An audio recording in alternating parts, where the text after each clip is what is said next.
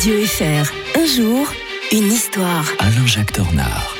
On ouvre grand la porte pour faire un peu de place à l'historien de Radio Fribourg. Bonjour Alain-Jacques Tornard. Bonjour Mike. On revient au 9 novembre 1911 ce matin avec vous. Un député allemand du nom d'August Bebel annonçait l'horreur de la future guerre mondiale. C'est triste parfois de voir que certains visionnaires ont raison dans toute l'horreur des choses. hein. Oui, e- exactement. C'est un curieux personnage, euh, cet homme affable, orateur redouté, intellectuel, d'ailleurs un tantinet marxiste.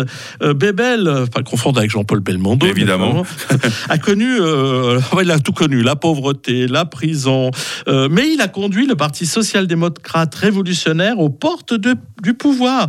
Euh, il, avait même contribué à le fonder en 1869 et il devient en 1871 député au Reichstag du nouvel empire allemand, hein, celui qui a été créé à Versailles. On a eu l'occasion d'en parler. Et il n'a pas quitté son siège de- depuis lors, jusqu'à sa quasiment jusqu'à sa mort, sauf pour aller en prison parce qu'il avait, euh, il avait, le- comment dirais-je, un tempérament très fort et parfois il, il disait des choses qu'il fallait pas trop dire à, à son à son époque. On l'a même surnommé l'empereur des travailleurs, l'empereur Bebel. C'est tout, c'est tout dire.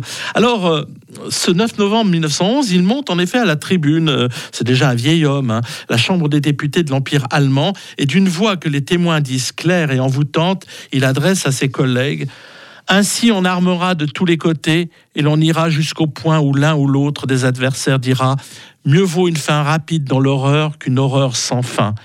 C'est à ce moment-là que viendra la catastrophe. L'Europe entière suivra le tambour et 16 à 18 millions d'hommes dans leur plus bel âge, la fleur des différentes nations, sortiront équipés des meilleurs instruments d'assassinat.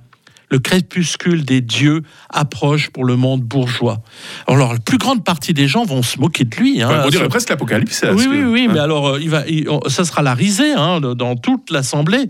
Euh, et puis lui a répond soit, soit, vous prenez le parti d'en rire, eh bien, vous verrez le résultat. Après la guerre, nous serons confrontés à une faillite massive, à la misère générale, au chômage universel et à une grande famine. Eh bien, voilà, ce personnage-là va mourir d'ailleurs le 13 août 1913 en Suisse. Il n'aura pas le temps de voir la Première Guerre mondiale, mais Heureusement il, aura, peut-être pour lui. hein. mais il aura tout prédit, tout simplement. Alain-Jacques Tornard avec nous euh, tous les matins. Demain, bah, nous serons vendredi déjà. On va évoquer la disparition de celui qu'on appelle le père des Turcs. hein. Ce sera l'occasion de revenir un 10 novembre euh, 1938. À demain, Alain-Jacques. À demain. Il est 6h36 sur